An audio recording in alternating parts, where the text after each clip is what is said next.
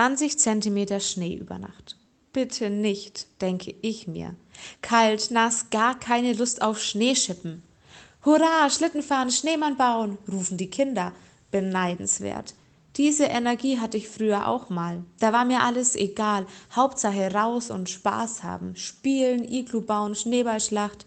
Eigentlich schön. Von den Kindern kann ich viel lernen. Dieser Meinung ist auch Jesus.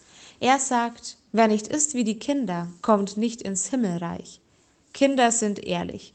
Kinder lassen ihr Herz sprechen. Kindsein ist nicht nur eine Frage des Alters. Jede Person kann wie ein Kind sein. Eigentlich noch mehr. Jeder Mensch sollte wie die Kinder sein. Das probiere ich mal. Hier und jetzt fange ich damit an. Ich schaue aus dem Fenster und lasse das Kind in mir sprechen. Schön sieht das aus. Die weiße Schicht auf den Hausdächern und Bäumen, als hätte Gott die Puderdose ausgestreut. Ob es guter Babschnee ist, um einen Schneemann zu bauen? Hm, das finde ich jetzt heraus.